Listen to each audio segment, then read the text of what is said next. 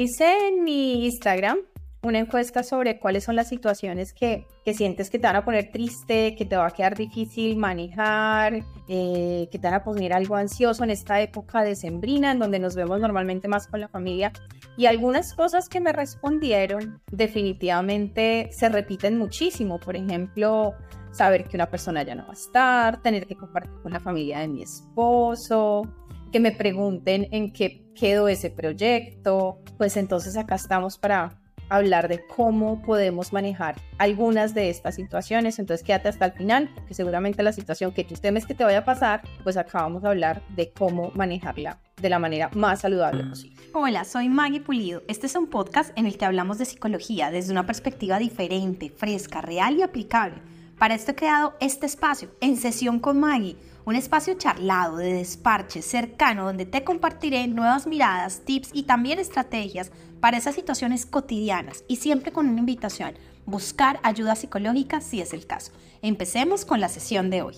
Así es, Mike. Tantas situaciones que se pueden presentar a fin de año. Creo que una de las que más suenan es el, estar solo, la soledad ese miedo a, quedarme sola, de pronto no tener con quién compartir. Sí, mira que, que, la soledad fue una de las que más compartieron las personas en la encuesta. Y les preguntaba si era una soledad de de verdad, estás solo de nadie, nadie, nadie alrededor o estás sintiéndote solo porque no tienes la persona que quieres a tu alrededor, porque son dos casos muy diferentes, ¿no?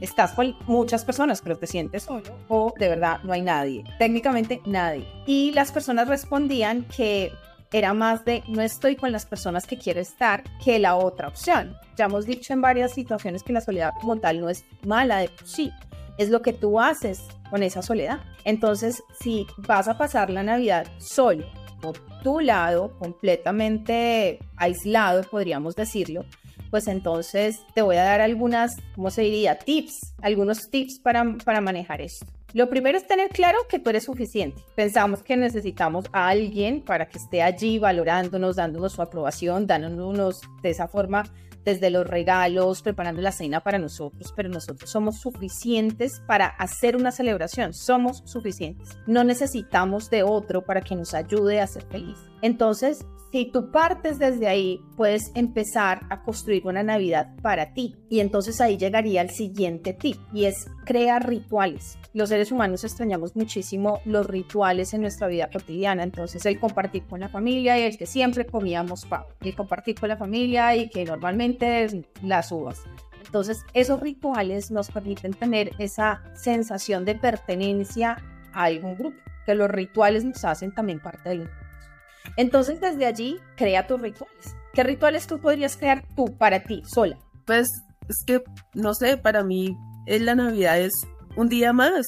Es decir, por más y que casi siempre estoy con mi familia, no, sé, no deja, ser no deja de ser un día normal, común y corriente. Que vos me digas, qué ritual, ¿no? Pues así como puedo salir, estar con mi familia, celebrar, compartir, pues tampoco me queda nada de quedarme en mi casa sola viendo televisión, leyendo un libro. Fíjate que hay muchas personas que se sienten identificados con eso, pero hay dos personas diferentes frente a esa misma situación. El que añora esa vivencia de la Navidad y el que dice es un día normal, sin la sensación de pérdida, ¿no? De que me estoy perdiendo la celebración, de que no hago parte de esa celebración. Son dos personas en puntos y en estados emocionales completamente diferentes. Es decir, para mí es como un día normal, es decir, no sé, en Hong Kong no lo están celebrando porque no se le celebra la Navidad. En los países musulmanes es un día laboral, pero acá es completamente laboral ese día. El 25 eh, acá cae si el 25 cae domingo, todo el mundo lo va a trabajar como si nada. Nada pasó, es decir, si lo que tú dices es un día normal. Entonces, ¿qué lo hace anormal para algunas personas?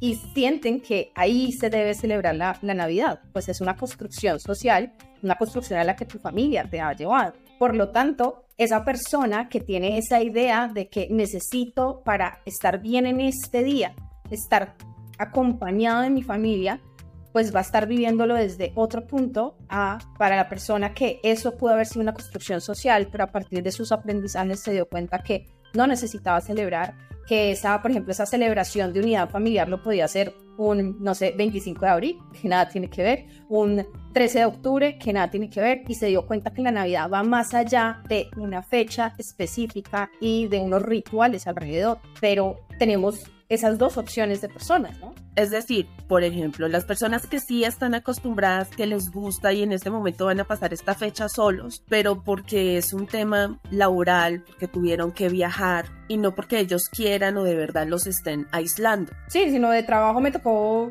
en esa fecha tener que trabajar. El sentirme mal va a estar relacionado sobre yo qué pienso de esa fecha, qué es el significado interno que yo le he otorgado a lo que es Navidad y a cómo se debe compartir ese día. Entonces, la persona que para esa fecha haya configurado un significado que no esté en concordancia con su realidad, ¿no? Si para ti la Navidad es pasarla con tu familia y lo que estás viviendo es que estoy fuera de casa, pues entonces ahí se crea una cosa que se llama disonancia cognitiva, que mi creencia no va acorde con la realidad y eso produce estados de tristeza, de preocupación, de frustración, de ansiedad. Pero si mi creencia es que la Navidad es una fiesta comercial, por ejemplo, pues entonces no va a haber esa disonancia cognitiva con mi realidad en donde yo estoy trabajando o en donde estoy haciendo X cosas.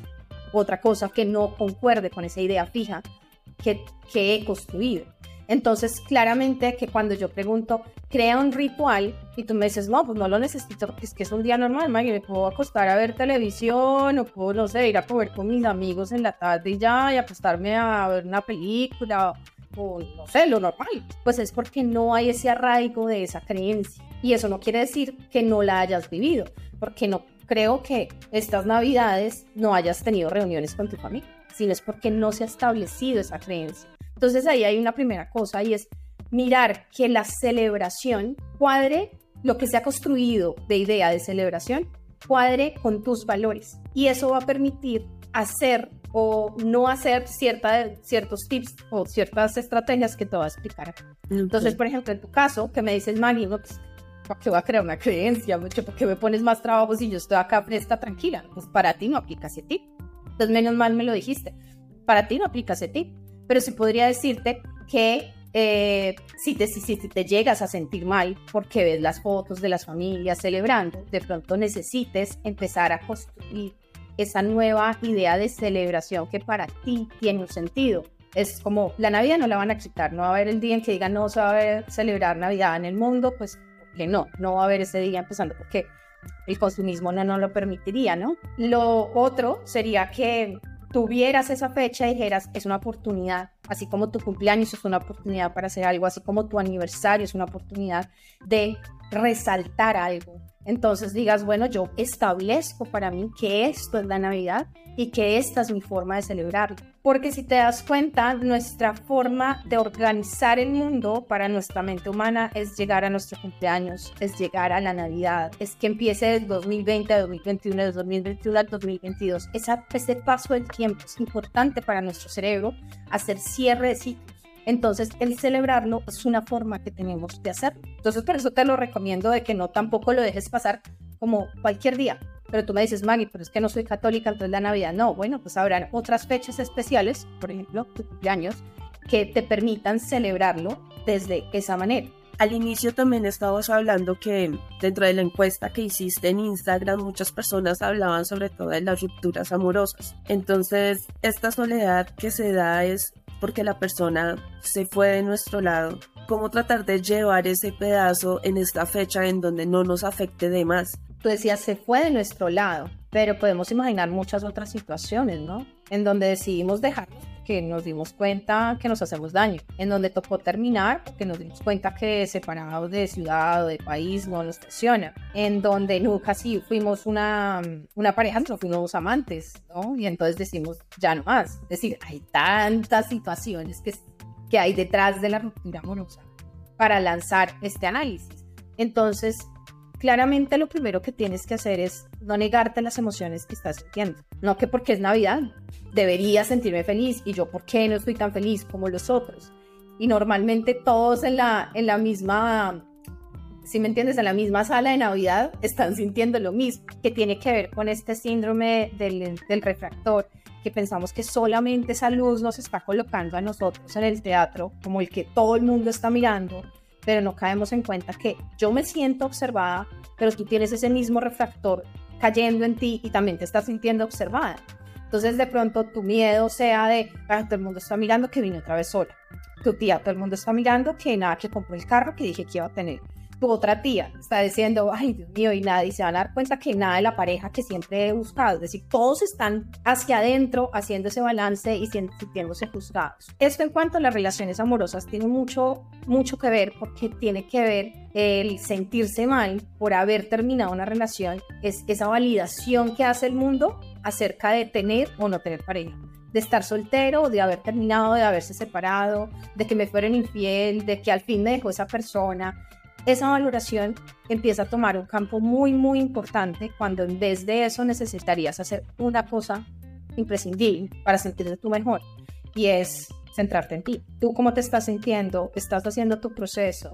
El sentarte, no sé, dos horas a escuchar a esa persona que te está diciendo, pero es que tú deberías haberlo amarrado, es que si tú te pusieras los calzones y no le dejaras ver a los niños, entonces así se daría cuenta lo que importante que es, no sé, cualquier consejo que te estén dando, quizás desde la buena intención de ayudarte, entonces, si decides en ese momento que te están echando todo este discurso, decir, mira, momenticos que voy al baño, ya vengo, y piérdetele, y cambias de escenario, pero no te quedas ahí aguantando el discurso desde algo que en realidad no te toca a ti. Y en este caso puntual, hablando de los divorcios, si hay hijos de por medio, ¿Cómo manejar esa situación de esta Navidad le toca irse a mis hijos con el papá? Primero, entender que cada uno juzga desde su espacio, ¿no? Pero segundo, tener en cuenta que necesitas centrarte a ti, centrarte en lo que tú eres, en tu necesidad de sentirte mejor, pero en la tuya, no en la de los otros. Y que si eso significa tomar alguna de estas estrategias para quitar esas personas que están afectando lo que tú sientes, no dudes en hacerlo y en alejarte. Y entonces vamos a situaciones como logísticas. Logísticas en decidamos con quién se van los niños. Decidamos en qué casa vamos a celebrar, porque no puede ser siempre en tu casa. Si somos pareja, pues tiene que ser en la tuya, en la mía. ¿Cómo hacemos eso? O 24 con la familia mía y 31 con la familia de tu esposo. Y yo, por ejemplo, tenía la situación cuando vivía mi suegra, que era testigo de Jehová, y nosotros, que no celebra la Navidad, pues era eso, cómo quedarse sola ella en esa celebración, que se sentía mal nosotros celebrando todos juntos y ella no estar, entonces era a las 11 de la noche que ella se alborotaba, pues obviamente su creencia en esa disonancia cognitiva que te decía, empezaba, empezaba a subir y a las 11 de la noche no aguantaba más y le decía a mi esposo, ya me quiero ir para mi casa, justo a las 11 de la noche. Entonces, pues son situaciones que por eso les llamo logísticas, cómo administrar esas situaciones para que en nuestra salud mental no lleguen a afectar.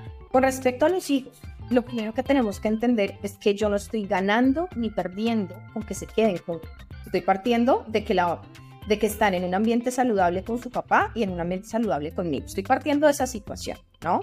Porque si estamos en la situación de que en la familia de su papá los van a tratar mal, el papá no les va a prestar atención, pues obviamente sí estarían mejor conmigo. Sin embargo, por cuestiones legales, de pronto ya esté decidido que una fiesta es conmigo y otras cosas. Entonces ahí tener mucho cuidado de no voy a castigar a mi esposo de, ah, tiene una pareja, pues allá les llevo a los niños, pues para que aprenda es decir, no tomarlo castigo ni para los niños ni para la pareja. Importantísimo no hacen esto. Importantísimo saber que no es, no es que gané, Jay, que escogieron quedarse conmigo. Los niños escogen por diferentes variables y no tiene que ver con mi valor particularmente. Si, por ejemplo, en la otra casa van a encontrar más niños para jugar, es normal que mi hija, no sé, de 7 años, vaya a escoger irse para esa casa que en la mía, que ya todos son adultos, que nos vamos a sentar a hablar, pues obviamente lo vas a escoger desde ahí y no vas a escoger desde cuánto me ama a mí, porque pues es la decisión de una niña de 7 años. Claro. Entonces cuando yo entiendo que esas decisiones no se hacen en contra mía, mi salud mental va a estar mejor para estar en una situación en donde obviamente voy a extrañar a mí, voy a extrañar a mi hijo. Entonces permitirme sentir que me siento de alguna forma triste por no compartir con ellos, es parte del proceso que necesito llevar. Y es saber que seguramente esta va a ser la situación no de este año, sino de la Navidad del 2023, del 2024 y de ahí para adelante. Entonces, entre más rápido yo pueda eh, tomar decisiones basadas en mi salud mental, en la salud mental de mis hijos, pues va a ser mejor y no van a ser 20 años pasando malas navidades hasta que al fin nuestros hijos se fueron a compartir con sus parejas. Tristemente no puede ser así. Entonces ahí es muy importante hablarlo con la pareja. Por eso yo estoy diciendo, estamos partiendo de, tenemos una buena relación, una, un buen espacio allá, un buen espacio acá y tenemos un buen nivel de comunicación. Entonces, si eso no está pasando en tu caso, empieza a trabajar en eso. Empieza a trabajar en mejorar la comunicación con la persona. Empieza de pronto a mirar qué beneficios tiene para tu hijo el estar en la, en las otras, en la otra celebración y no solamente contigo, porque su vida, ese va a ser un reflejo de cómo es tu vida de divorcio, de cómo es tu vida separada de tu pareja. Sí, creo que sí es importante porque también es, puede darse la situación de, ah, pero se quiere ir a pasar la Navidad con su mamá. Claro, como usted quiere más a su mamá que a mí. Lo hablábamos la vez pasada, alienación eh, parental, ¿no? Y entonces esas cosas pasan en Navidad, pero gente, no nos digamos mentiras, eso no pasó en Navidad. Esa es la forma de ser de esa familia, de comportarse esa familia en lo largo del año, ¿no? No es solamente ahí. Si tú ya has construido una relación sana con tu expareja, con tus hijos, eso no va a pasar en Navidad, porque los dos vamos a estar hablando en el mismo idioma, vamos a tener el mismo norte, la salud mental de nuestros hijos y no que yo gané, que yo tengo puntos, que voy a hacer que odien a la otra persona o que sea terminando. Pero es lo que pasa en relación con la Navidad y el Año Nuevo en una familia con respecto a los hijos es solamente el reflejo de lo saludable o no saludable que es tu relación con esa persona durante todo el año y durante los años anteriores. Quizás ya estemos muy encima para que lo empieces a trabajar, pero quizás sí sea la alerta para decir, necesito empezar a trabajar para que esta sea la última Navidad que pasemos de esta forma. Y entonces voy a hacer un esfuerzo para mejorar nuestra comunicación, voy a hacer un esfuerzo para aceptar la familia del otro, para aceptar que esa persona ya no está conmigo y tiene una nueva pareja, una nueva familia, un nuevo hijo, unos nuevos hijos, o la situación que sea, aceptarla, procesarla para que mis hijos no estén sufriendo la siguiente Navidad con el mismo tema.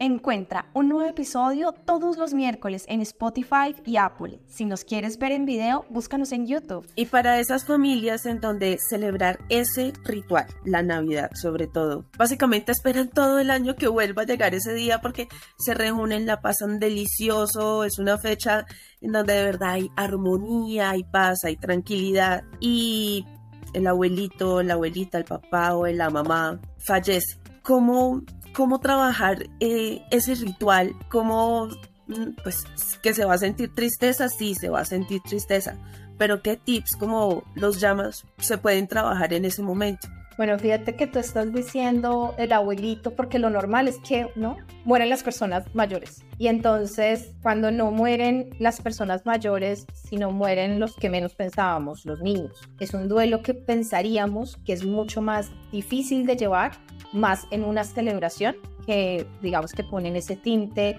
mágico los niños. Parecería un, un proceso más difícil. Y digamos, como abuelo de pájaro, digamos, pues obvio, Maggie, que es más difícil también va a depender mucho de las creencias que tengamos.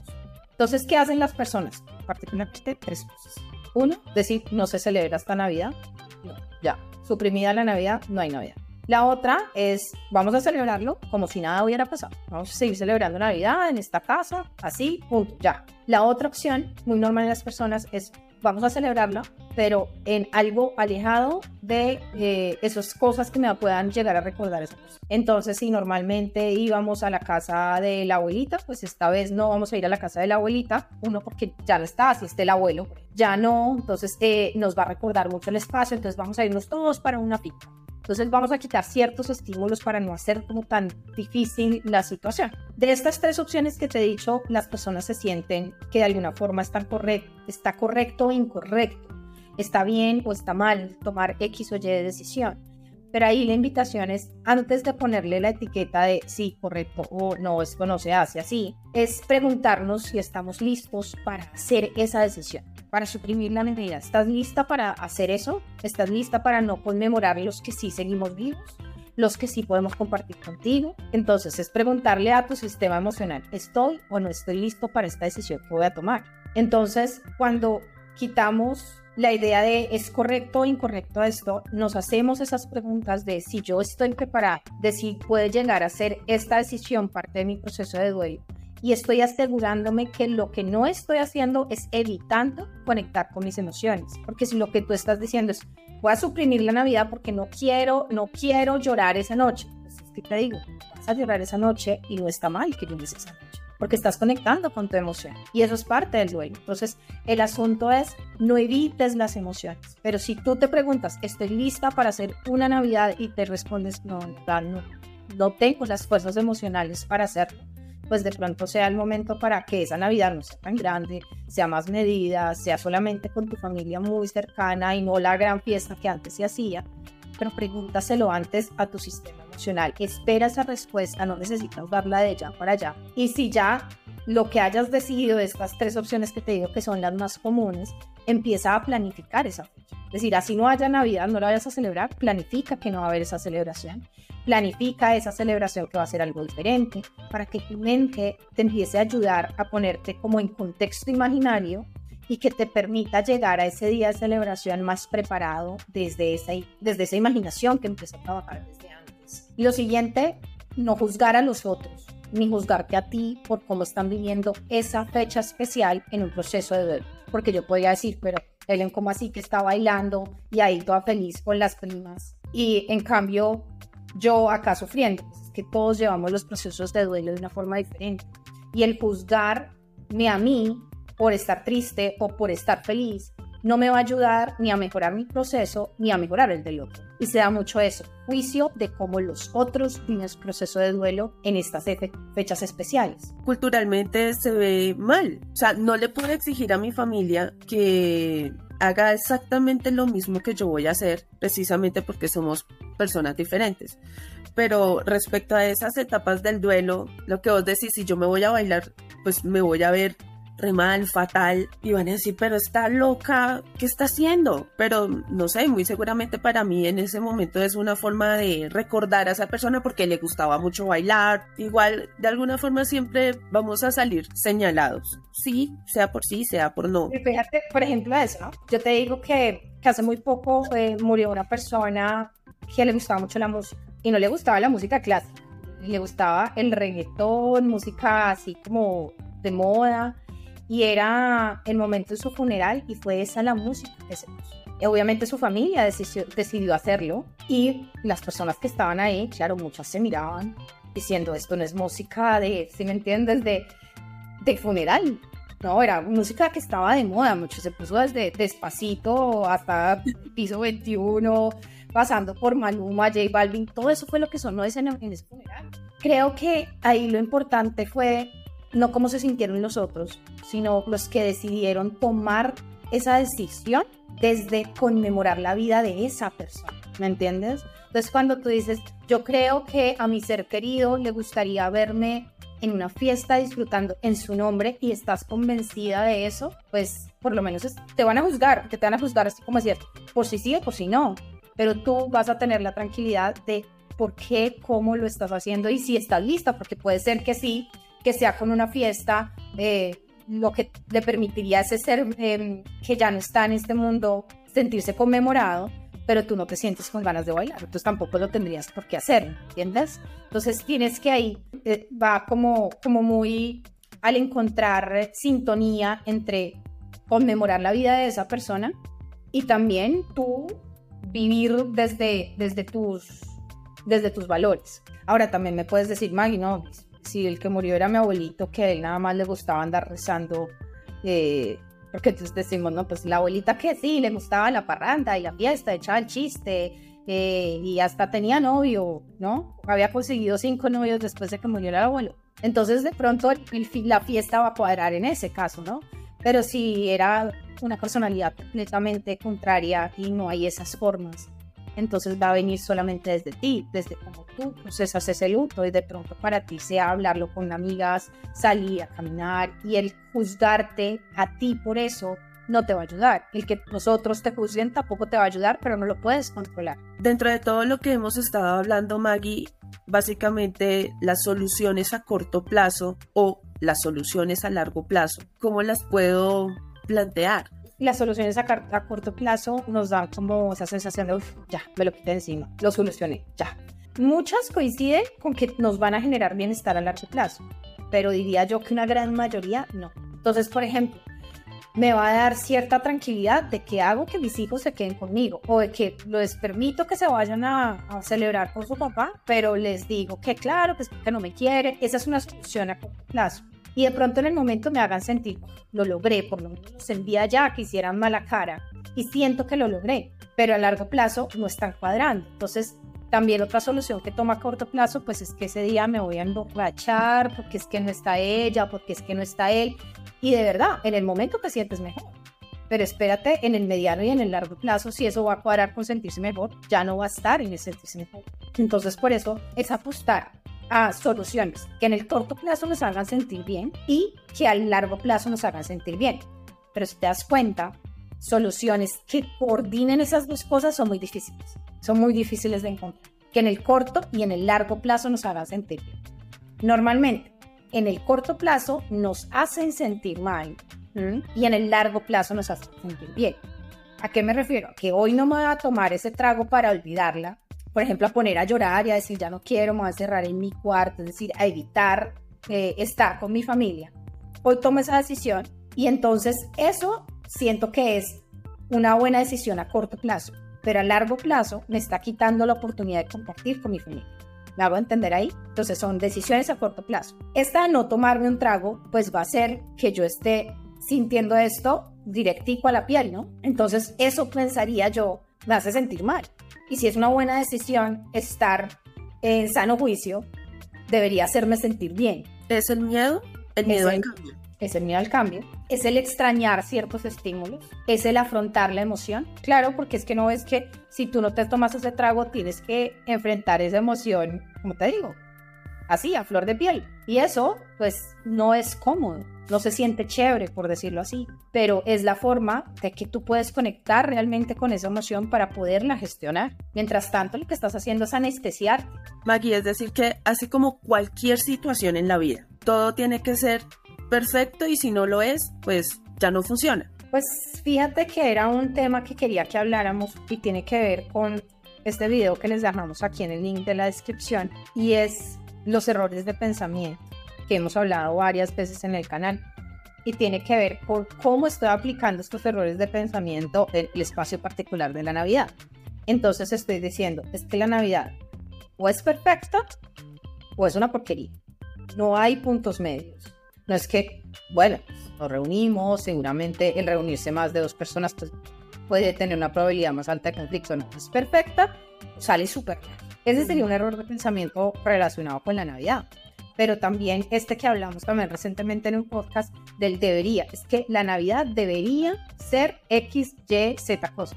Entonces tú ya te creaste una regla interna de debería ser así. Y si no es así, no me permito ser feliz. Y entonces ya lo pones en el terreno de la obligación, no en el terreno del placer, sino en el terreno de me obligo a que tiene que ser así. Y si no es así, pues me da frustración, me da culpa, me da todas estas emociones. Otro pensamiento, otro error de pensamiento que puede entrar ahí es el filtro mental, en donde dejo acá todo lo positivo y todo lo negativo es lo que veo. Es que la comida estaba fría, es que no me gustó cómo me habló mi pareja, es que no me gustó el comportamiento de mis hijos, es que no me gustó que vinieron mis cuñados, hicieron esto, esto y esto. Entonces nada más veo lo negativo, estoy haciendo un filtro mental y entonces ese es otro error de pensamiento. Y podemos seguir así con todos. Entonces ahí les digo, les recomiendo ver este video para que ustedes vean cuáles de esos errores de pensamiento están aplicando acá porque eso está muy relacionado con el nivel de satisfacción que vas a sentir en estas fechas. Si te pones una etiqueta, odio la Navidad, soy una persona que odio la Navidad. Entonces me dices, no, pero Maggie, sí es cierta. Yo no te estoy diciendo que no sea cierta o que sí sea cierta para ti en este momento, pero eso ya está haciendo que te pongas en una caja. Entonces, por ejemplo, en esta Navidad van a inventarse un jueguito en tu familia y a ti te gustó el jueguito. Crea una disonancia en que ese jueguito, parte de la Navidad, te está gustando y tú tener esa etiqueta. Entonces ya está haciendo que la satisfacción con esa fecha no se dé por esa disonancia. ¿m? Si, eh, por el contrario, tienes la etiqueta de soy la más navideña, ¿no? Soy el espíritu hecho carne de, na- de Navidad. Pues entonces en esta Navidad, por alguna razón, no pusiste decorar tu casa como te gustaba, como te gustaría.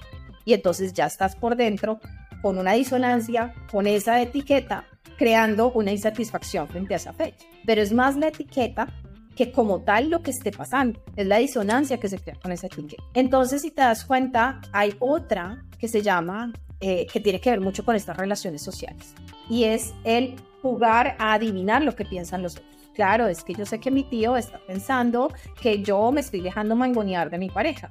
No es el suponer. el suponer, el pensar que podemos adivinar lo que piensan los otros. Algunas veces como que hacer... Sí, puede ser. Pero te digo, mm, la mayoría no lo hacemos.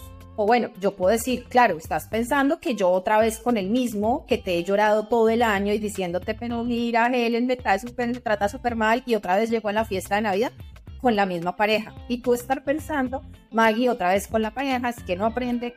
Y yo lo puedo estar adivinando y concordando, pero en ese momento no lo estás pensando, sino es un pensamiento que has tenido durante todo el año. Entonces, obviamente, si yo lo estoy adivinando, no lo estoy adivinando, sea que lo estás pensando.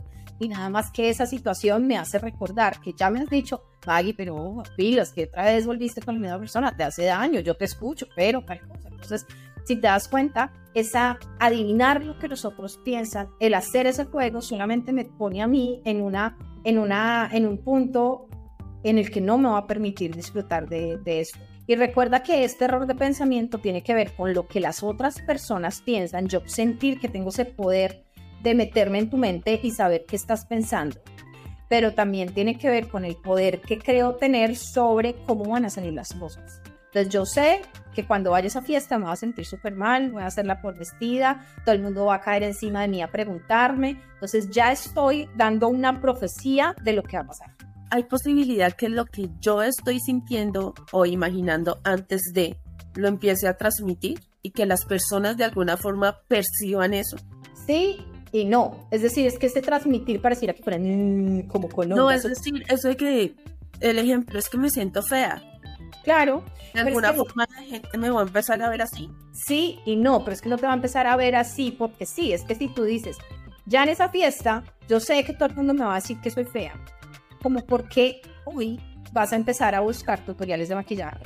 Si me entiendes? ¿Por qué hoy si ya tú ya sabes qué va a pasar? Entonces lo que va a hacer tu cerebro es organizar tus acciones para que eso se vuelva cierto. Entonces si tú dices, claro, es que otra vez me van a decir que, que por qué no resultó este proyecto, no lo vas como tal a transmitir, pero sí, ¿a qué voy? A que vas a llegar callada, así como en un rincón y todo el mundo va a decir, ah, claro, decir, va a ser más notorio eso porque tú ya lo tienes profetizado de qué va a pasar y tu comportamiento va a organizarse para que eso se dé. Entonces, por eso, si yo digo, lo más seguro es que me vaya mal en esa fiesta, pues sí, lo más seguro es eso, porque tú vas a organizarte a que pase eso. Lo más probable, no quiere decir que vaya a pasar, pero lo más probable es que sí vaya a pasar porque se ha organizado tu mente para cumplir esa profecía que te has hecho. Y ahí la pregunta sería, Maggie, entonces, ¿cómo hago para que eso que pienso no se vuelva real. Es decir, si yo estoy sintiendo hoy que me voy a volver la más fea, no como a volver la más fea, sino que me van a ver como la más fea en esa fiesta 24 donde todas van a estar súper arregladas y yo me voy a sentir la más fea. ¿Cómo hago para no transmitir eso? Pensaría yo que puedes hacer dos cosas. La primera es pensarlo desde una, un ángulo de solución de problemas. Si me voy a sentir la más fea, ¿qué puedo hacer hoy para no sentirme así? Y entonces ahí cabría el tutorial de busca algo de maquillaje, busca algo que te haga sentir mejor a ti. De pronto maquillaje no sea la opción, te estoy dando una opción. Pero tú digas, no, o sea, irme a arreglar las uñas, sea empezar a comer desde hoy mejor y que no juegue el autosabotaje. Pero ¿para qué vas a comer hoy mejor si quedando una semana? Pues porque eso va a hacer que te sientas mejor y que por lo menos ya tengas una respuesta interna a eso de todas las otras tienen el cuerpo maravilla que en realidad es así ¿no? Nada más eres tú diciéndote esas cosas para sentirte, para sentirte peor, pero ya dices, pero ya empecé, es decir, no estás en serios y es mejor comparar un 1 a un 0 con esa situación. Bueno, te decía dos formas. Una es desde el, desde el ángulo de solución de problemas y otro es desde el ángulo, bueno, para el ángulo de solución de problemas necesitas primero reconocer, aceptar que sí, es cierto, pienso que, pienso que me voy a sentir mal en esa fiesta por no verme como me quiero decir, aceptar eso para después pasar a hacer un ángulo de aceptación de, de solución de problemas. Lo otro que puedes hacer es no, en, no intentar no hacerte expectativas, porque ya te digo que eso es casi imposible para el cerebro humano, porque es como una función que tiene nuestro cerebro para poder coger la realidad del futuro, ¿me entiendes? Es decir, nuestro cerebro está diseñado para que si yo te digo, Helen, voy a ir en mitad de año a, Colombia, tú ya estás generando una expectativa frente a eso. Si no la generas, ¿sí o no que estás generando una expectativa frente a eso? programada para ese ¿Ves? Entonces, ¿qué pasa? Que es algo que normal necesita ser nuestro cerebro porque es la forma que tiene nuestro cerebro de decirnos, eres un ser humano de un nivel de evolución más allá de un animal. Lo hace como, ¿se me entiendes? Por default nuestro cerebro. Si yo te digo, mira, en enero tenemos un curso, te lo está diciendo tu, tu jefe en la empresa. Tú ya estás creando expectativas frente a ese curso, porque es la forma que tu cerebro tiene para poder seguir con el curso normal de la vida. Entonces no podemos decir, no te generes expectativas, porque eso sería como decirte, deja de ser un ser humano y no sé, muere, o vuélvete robot. Te va a desearte lo mismo, es decir, necesitas tener expectativas, pero que esas expectativas sean reales y diría yo que más que reales, flexibles. Porque ¿qué pasa si yo te digo, ya de esa Navidad que iba a ir a celebrar contigo, ya no puedo porque se me formó mi hija? Necesitas tener una expectativa flexible. Necesitas tener una expectativa que tú digas, uy, iba a ser la peor Navidad y bueno, no salió tan mal. Y puedas disfrutarlo. O iba a ser la mejor Navidad porque iba a ir este, este, este, pero murió este y puedas tener la capacidad de flexibilizar esa expectativa. Las situaciones que tengas al frente tuyo ten en cuenta que en muchas es normal sentirse así como te estás sintiendo. Y el juzgarte, sobrejuzgarte, no te va a ayudar. Segunda, permítete sentir, permítete conectar con las emociones en vez de evitarlas, en vez de callarlas, porque eso no te lleva a ningún lugar saludable. No evites situaciones si eso no te ayuda en tu proceso. Diferente es que me están invitando a una super fiesta donde va a haber mucho trago, donde va a haber mucho licor y yo estoy empezando mi proceso de recuperación de, una adicción. Ahí sí evita eso porque va a ser lo mejor en esa parte del proceso. Pero en otra parte del proceso, no, pues no podemos acabar las fiestas para que tú te recuperes de esa adicción. Entonces, eh, de pronto en tu proceso lo necesario sea evitarlo hoy, pero piensa que la evitación te ayuda al proceso y no te aleje del proceso, sea proceso de duelo, proceso terapéutico, el proceso que estés llevando. Entonces es otra cosa. Lo otro que decíamos como recomendación súper importante, que las soluciones que tomes sean benéficas en el corto plazo y en el largo plazo, que ojalá coincidan, pero que muchas veces en el corto plazo se van a sentir mal, te vas a sentir triste, te vas a sentir con miedo, con miedo al cambio, con miedo a que se derrumbó la ilusión que tenías, pero que en el largo plazo empiezas a trabajar desde ahí porque es ahí donde vas a recibir el beneficio. Y lo último y súper importante es que revises tus errores de pensamiento, revises tus errores de pensamiento y tengas en cuenta que cuando hablamos de errores de pensamiento hay algo bien importante y es que puedes